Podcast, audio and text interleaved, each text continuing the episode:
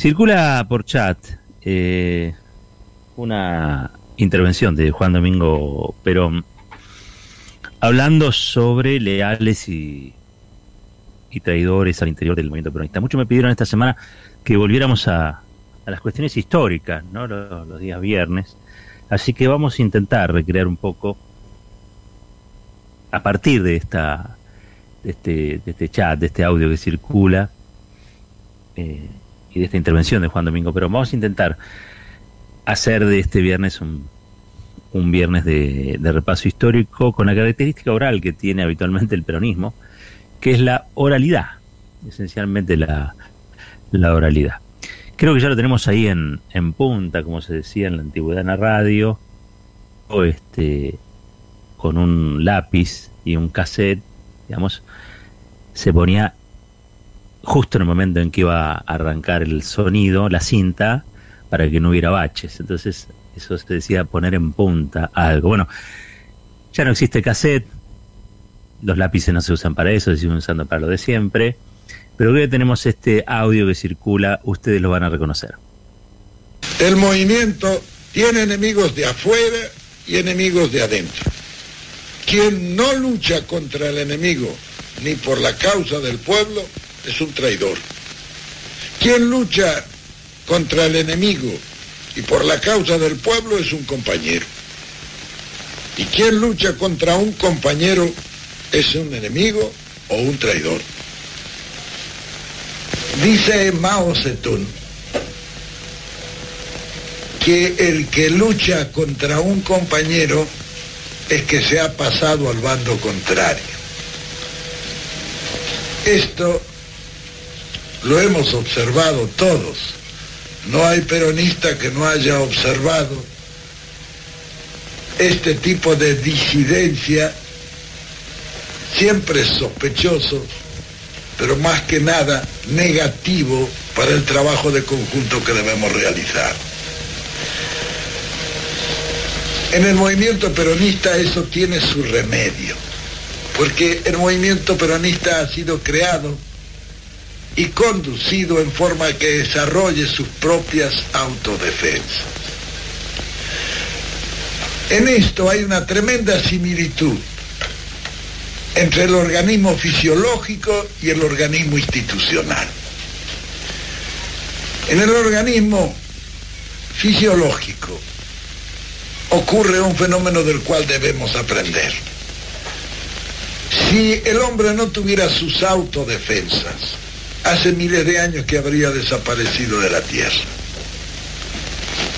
Solamente son las autodefensas las que conservan la especie. No son ni los médicos ni la penicilina, desgraciadamente. Ahora, ¿cómo se generan esas autodefensas? El promotor de ello es el microbio, el germen patógeno que entra al organismo, que a su vez genera sus propios anticuerpos, de lo que salen las vacunas o las indemnidades que crean las propias enfermedades. Ese microbio genera sus anticuerpos y son esos anticuerpos las autodefensas del organismo. En lo institucional pasa lo mismo. Cuando el movimiento justicialista fue creado, yo me persuadí de esta necesidad y de esta verdad y dejé actuar al movimiento con la mayor libertad posible. Cada uno hizo lo que quiso dentro de eso. Claro que eso dio lugar a que aparecieran algunos de los que se denominan traidores en la política, o tránsfugas, como le llaman otros.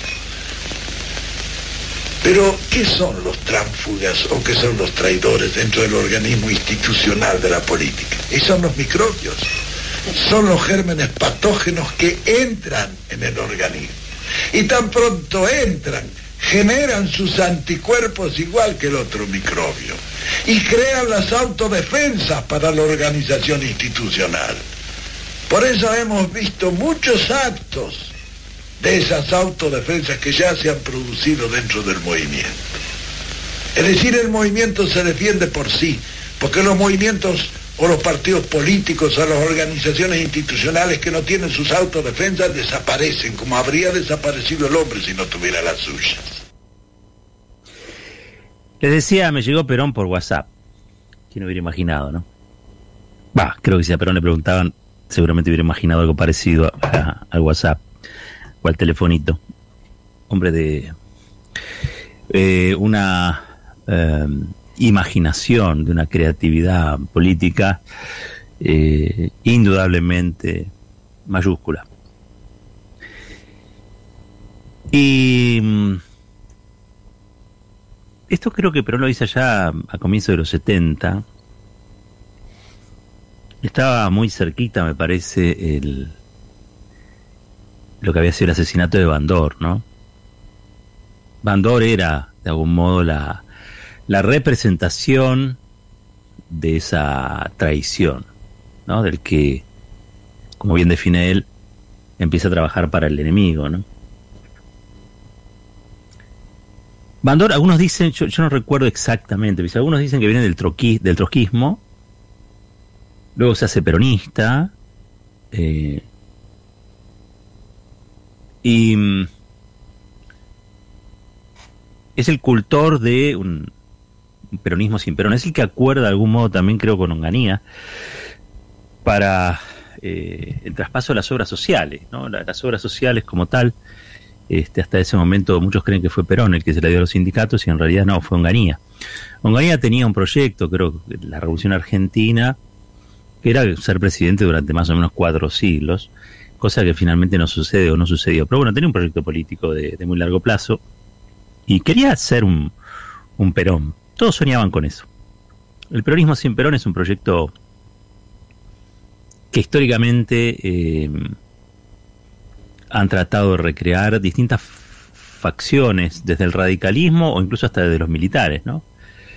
Uno siempre piensa que ese, ese Galtieri la Plaza en realidad también está intentando recrear su propio 17 de octubre, pero en este caso en abril allí cuando, cuando ordena la invasión a las Islas Malvinas, o ordena el desembarco en las Islas Malvinas para ser más apropiado. Este, el sueño de, del peronismo sin Perón. Pero claro, el peronismo sin Perón es algo difícil de... fue de algo difícil de construir con Perón en vida, ¿no? Imposible, diría yo. Ahora, muchos hacen circular este audio en función de eh, la traición y la lealtad, ¿no? ¿Cuál es el valor que tiene un traidor y cuál es el, el valor que tiene una, la lealtad al interior del movimiento? Y yo creo que Perón ahí lo que pone en valor es al traidor. El traidor, eh, que parece una palabra grandilocuente, ¿no? Una palabra excesiva. Pero para aquella época era una palabra clave, ¿no? Definir siempre este, un, enemigo o algo más que un adversario y el que juega en contra de uno y a favor del otro pasa a ser un traidor. No, tiene mucho misterio la, la, definición. Pero Perón rescata, dice, ojo porque el traidor cumple una misión, que es la de generar anticuerpos, para que no haya más traidores. El, traidor al interior del, cuerpo institucional, dice, o al, dentro del interior del cuerpo del movimiento, genera los anticuerpos. Es una lectura muy biologicista de, Perón, no, se usa ese tipo de lecturas, este, no, se, no se apela al biologicismo para explicar las cosas. Cuando hablamos de biologicismo hoy tenemos que hablar de vacunas, tenemos que hablar de COVID-19, tenemos que hablar de virus, tenemos que hablar de infectología, eh, los tiempos cambian y también luego los abordajes, pero se entiende qué quiere decir allí, allí Perón y se entiende por qué pudo organizar un movimiento de las características del, peronismo. Él plantea que los comunistas, por ejemplo, este, al tener una conducción rígida, eh, generalmente se automutilaban, ¿no? Entonces, este, en vez de generar anticuerpos, iban siempre em, eh, separando, digamos, al, traidor. Eh, y en realidad después lo que se terminaba por crear era una cultura donde no había ninguna diversidad. Al fin de cuentas de eso se trató muchas veces lo que los comunistas definían como el centralismo democrático. Eh, claro, el peronismo tiene otra, otra morfología. Es un movimiento adaptativo. Es un movimiento que acumula este, en un horizonte amplio o sea, tiene 20 verdades, vamos a decirlo así, para hacerle honor a la historia. 20 verdades, pero de esas 20, esas 20 verdades constituyen en sí mismo toda una doctrina. Y todo lo que está contenido dentro de esas verdades puede llamarse peronista. Entonces, ¿qué, ¿cuáles son las cartas credenciales? ¿Con qué, con qué uno acredita la condición de, peronista? Bueno, si acepta o no acepta esa doctrina, si acepta o no acepta esas 20 verdades.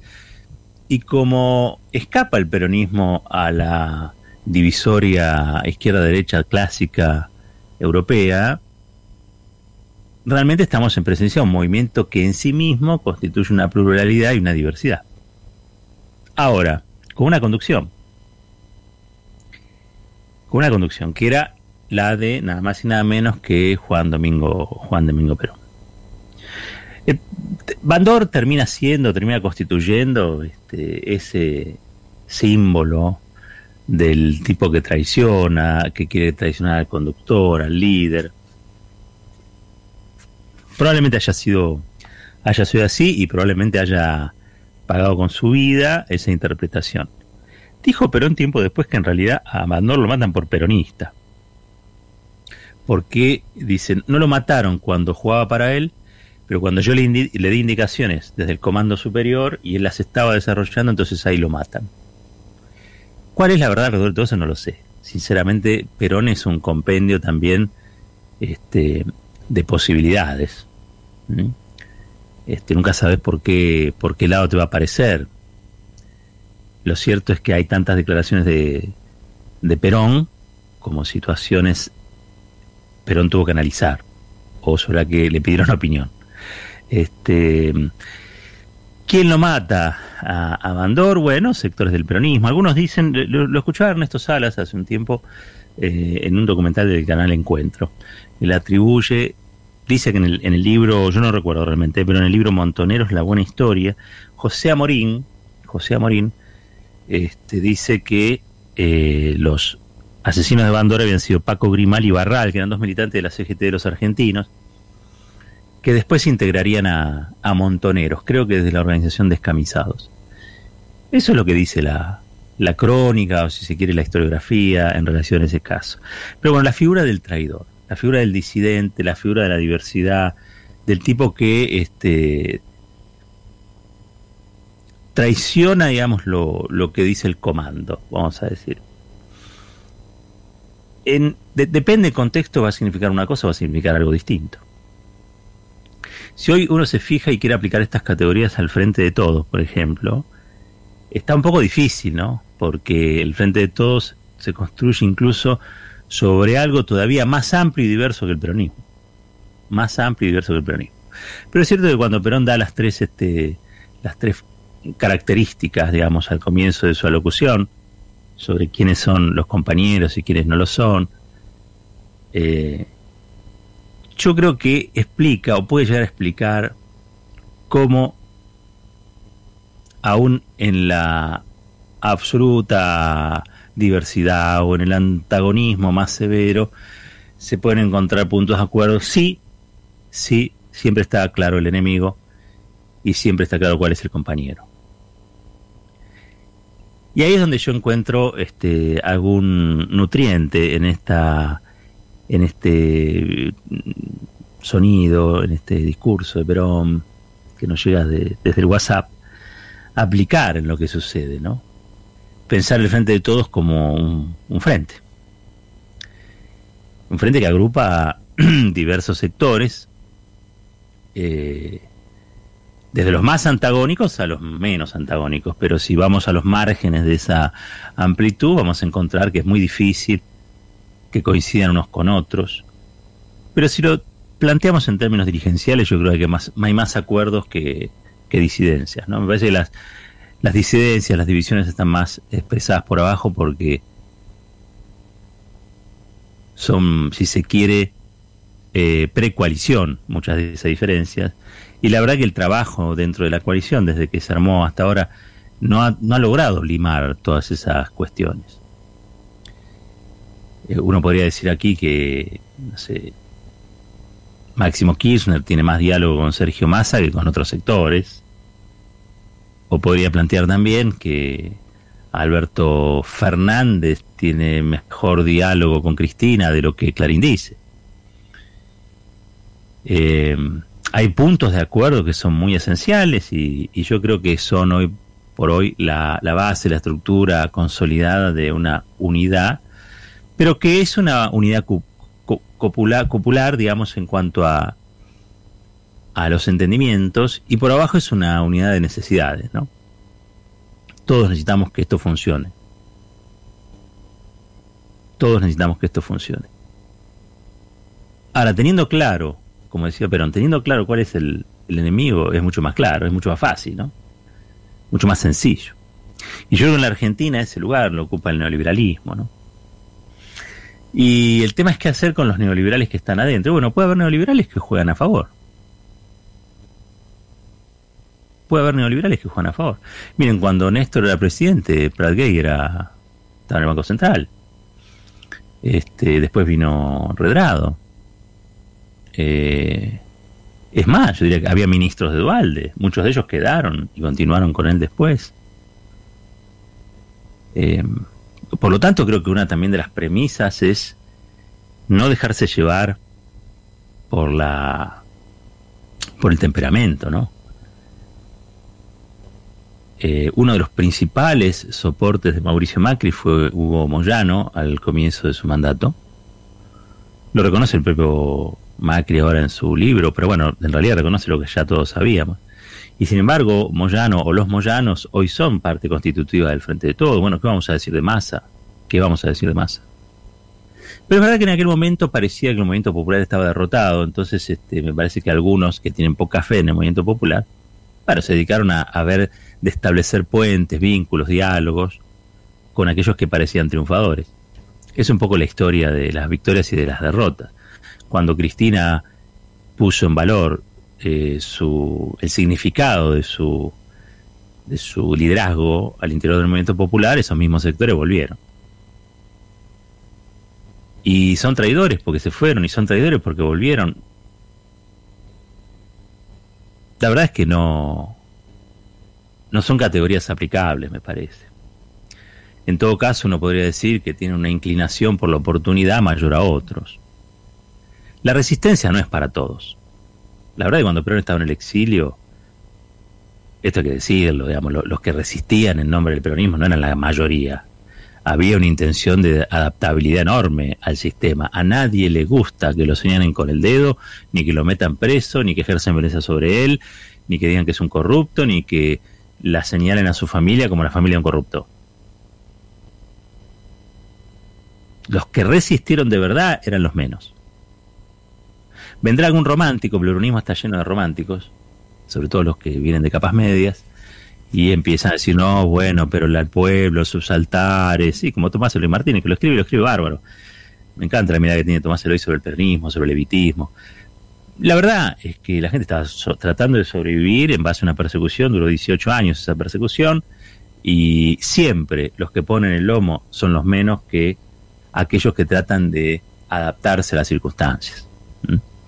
Cuando Perón fue una posibilidad de poder nuevamente, esos que eran los menos, un, día se despertaron y vieron que eran los más. Se habían amuchado un montón que antes no habían estado poniendo un solo caño, no habían hecho nada, absolutamente nada, pero estaban ahí. Y no se podían enojar. La verdad se dicha, no se podían enojar. Porque la política es acumulación. Entonces vos cuando acumulás, es decir, cuando los más se te vienen encima, no te podés quejar, no le podés pedir carné a cada uno de los que entra. Y si haces la divisoria entre este, leales y traidores, no te queda nadie. Casi diría yo que hay que tener memoria, sin que esa memoria sea un inconveniente para la acumulación eh, de masividades o de las masividades conducentes para generar una transformación en la sociedad. Eso Perón lo tenía muy claro. Perón lo tenía muy claro. No es que cada peronista tenía que ser una imitación, una copia del mismo, sino que cada uno tenía que traer su, su grandeza o su miseria a construir ese gran movimiento, ¿no?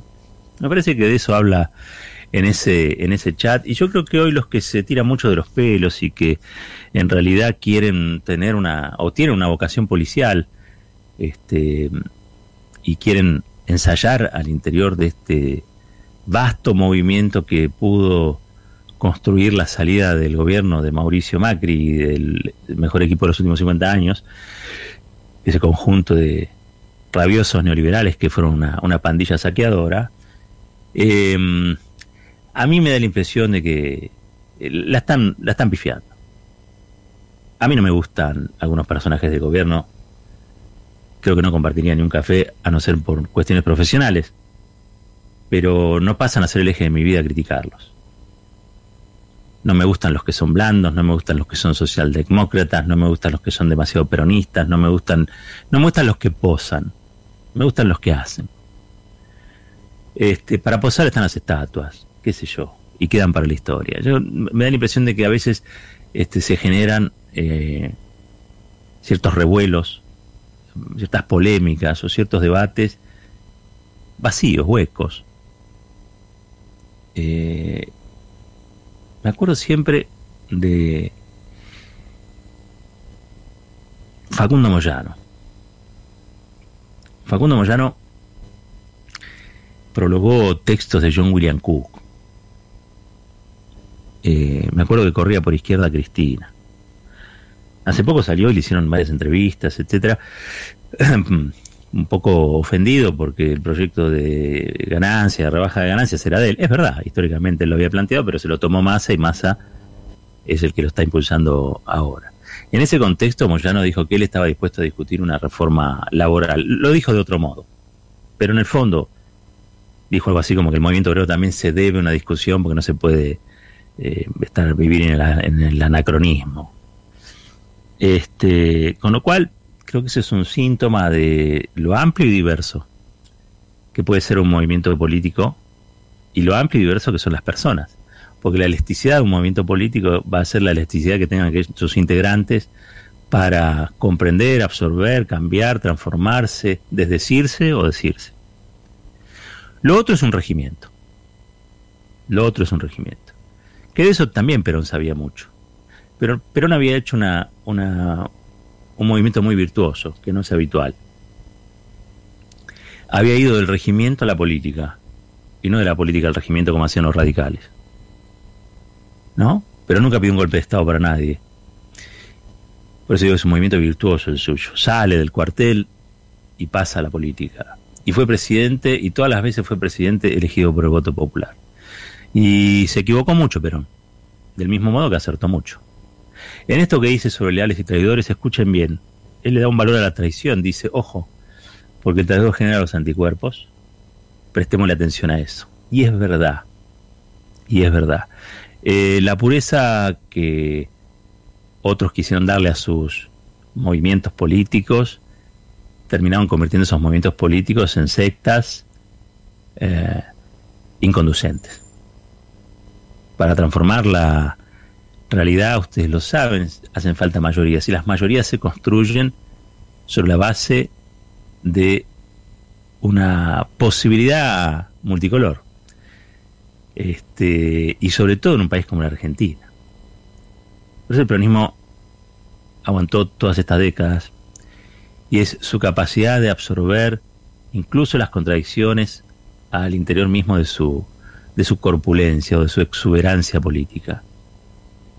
Quizá eso lo hace diferente a todo y quizá eso hace diferente a la Argentina a muchos de los países de la región.